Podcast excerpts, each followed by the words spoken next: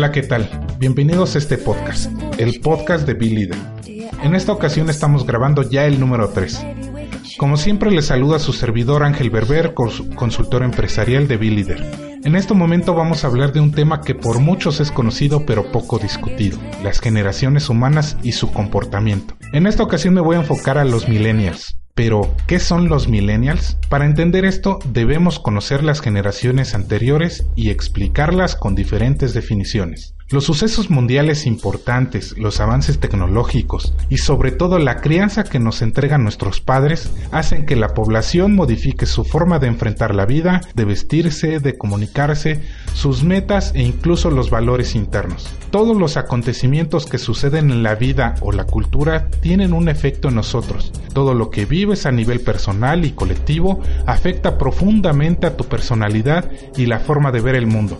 Y es así como las generaciones toman forma. La presencia de una nueva generación se hace notar cuando un gran número de personas de edades en común entran en la primera fase adulta. Primero vamos a comenzar con la generación que se desarrolló antes de la Segunda Guerra Mundial, mejor conocida como la generación silenciosa. Esta generación es la nacida entre 1925 y 1945. Actualmente los más jóvenes tienen más de 50 años. Sin embargo, es importante saber que muchos se casaron a temprana edad. Jóvenes que aunque no estaban totalmente felices con el sistema político y educativo, se conformaban. Las normas en general no se rompían, pero el que lo hacía lo hacía con el suficiente cuidado. Los grandes rebeldes de la generación silenciosa eran personas estudiadas y profundamente comprometidas con su quehacer social su ocupación o su carácter artístico. Como ejemplos podemos mencionar a Martin Luther King o al Che Guevara. Es fácil encontrar a mujeres de esta generación y más de algún hombre con un franco pavor a ser y sentirse viejos. Pasean sus frágiles cuerpos y rígidos rostros exhibiendo cicatrices o deformidades propias de las primeras cirugías realizadas hace más de 20 años y que intentaron ser reparadas con intervenciones actuales. Ellos fueron hijos del matrimonio que a pesar del escaso amor hicieron perder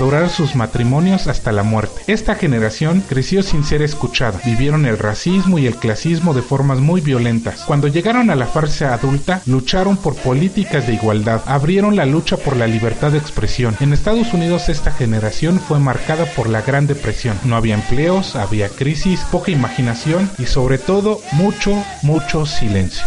Después de la Segunda Guerra Mundial se despertó una nueva generación, la generación de los baby boomers. Nacida entre 1946 y 1964, son considerados la generación más opresora de la historia, tomando en cuenta que pasaron por la era hippie y la música disco, inventaron muchas de las drogas de uso común. Ahora son los directores de compañías en donde solo se permite fumar en un área restringida. Esta generación se le conoce así por la gran cantidad de nacimientos registrados en Inglaterra, fenómeno que fue registrado tiempo después en Europa y América en general. Muchos de ellos son hijos de la guerra, poseedores de un ego exageradamente grande. Los más jóvenes de esta época hablan desde su yo y por su yo, y tienden a sentirse sabios por el solo hecho de ser mayores. Esta generación se caracterizó por tener una voz totalmente confrontativa ellos cultivaron la revolución de la conciencia. Fue marcada por estar viviendo en una época de paz, amor y abundancia, en donde existían tiempos prolíficos de prosperidad. Son los hijos de los papás que vivían en un apretado e hipócrita mundo perfecto. Después llegó la siguiente generación, la generación en donde yo me incluyo, la generación X. Esta generación, nacida entre 1965 y 1981, con mucha más aceptación por la diversidad de razas, credos y tendencias. Ven la vida de una forma mucho más cínica, ya que han crecido en tiempos donde el peligro se puede encontrar en cualquier esquina, incluyendo el SIDA y las drogas. Los nacidos en esta etapa vieron cambiar al mundo completamente. Pasaron del televisor con antenas y botones al control remoto, del calor del hogar que en momentos era artificial a la separación rotunda. Estos jóvenes fueron muy mal mirados y catalogados de vagos y apáticos, lentos e incluso introspectivos. Pero todo fue causa del cambio de valores del exterior. Suelen ser melancólicos o filosóficos. Ahora la mayoría cruza los 30 o 40 años y siguen buscando ser felices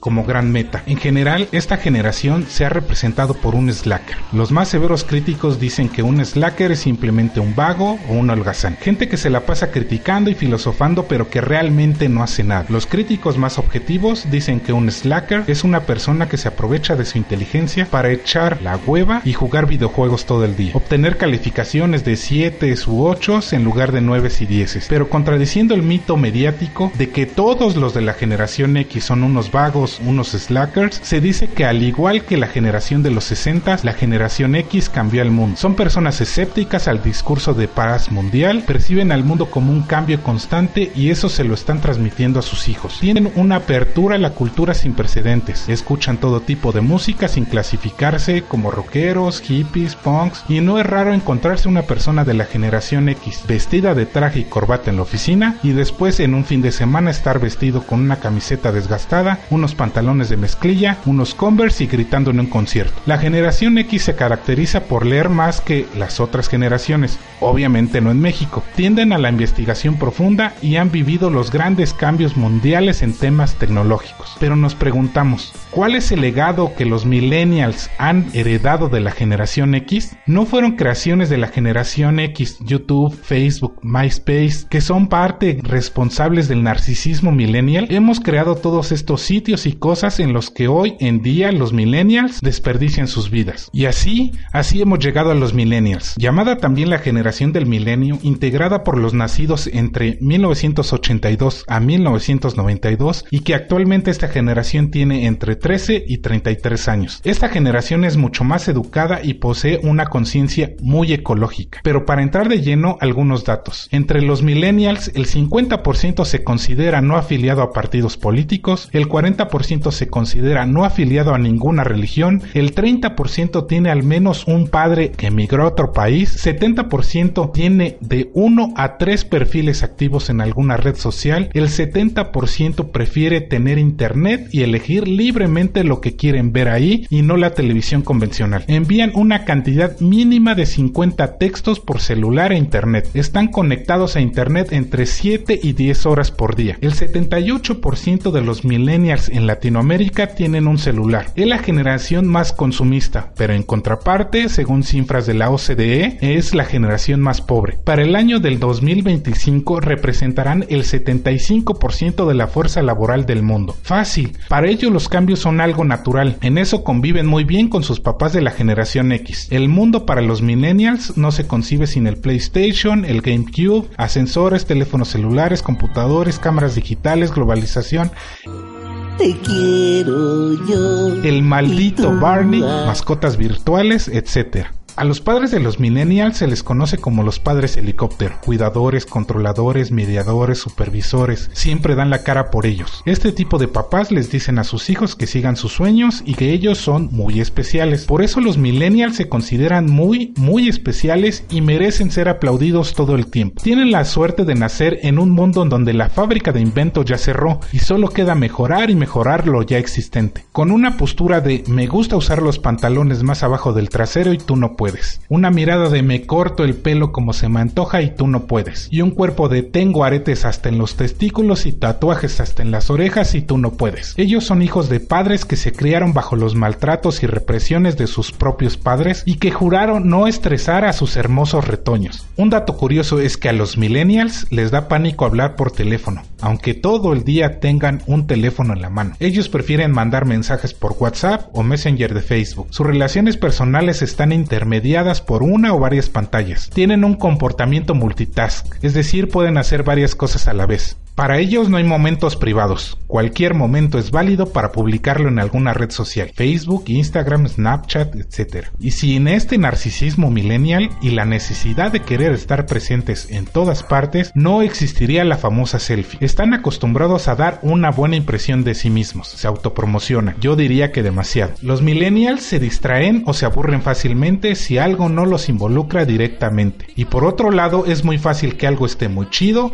o que algo por el contrario esté de hueva, que regularmente dado su estado apático natural, todo para ellos es de hueva. Esto se marca más en los adolescentes millennials. La casa, la escuela, la calle, decidir, hablar con personas, el salir de paseo, un videojuego después de haberlo jugado, el clima, el agua, todo absolutamente todo es de hueva. Un dato cultural. Si quieres atrapar la atención de un millennial, debe de existir una presentación con ruiditos, colores y que ellos sean el centro de atención. Si les das hueva, lo más seguro es que regresen nuevamente a su celular. Y si se los dijiste, pero no se los mandaste por algún mensaje de texto, lo más probable es que lo olviden, comprobado por mí mismo, porque lo que no está en internet para ellos no existe. De acuerdo con algunos sociólogos, los millennials tienen ciertas características innegables. Son clavados a medias, es decir, se involucran en un tema a medias son fans de Wikipedia. Tienen acceso a la información las 24 horas del día. No son verdaderamente críticos con las situaciones que los rodean. Su excesivo optimismo se confunde con lo que ellos llaman mame, porque disfrutan en exceso las cosas más simples y solo por la superficie. Como ejemplo tenemos los memes. Utilizan frases como el tren del mame. No les llama la atención las referencias culturales. Son efímeros porque todo pasa muy rápido como en un post de Facebook. Leer un libro no les interesa porque les aburre si no está en una plataforma digital para un millennial se le debe reconocer todo. Son fans del que todo mundo merece un premio. Los millennials, más que vivir de alimentos, ellos viven de likes y seguidores. Los millennials son hipócritas, se ven contrariados cuando comparan sus vidas con las de otros, por eso se fabrican vidas perfectas en las redes sociales. Nota de pie de página. Cuando yo abría mi Facebook me daba depresión, leía los posts de mis amigos en las que relataban sus vidas perfectas, su buen trabajo, su sueldo perfecto, sus viajes, sus fiestas, su familia perfecta.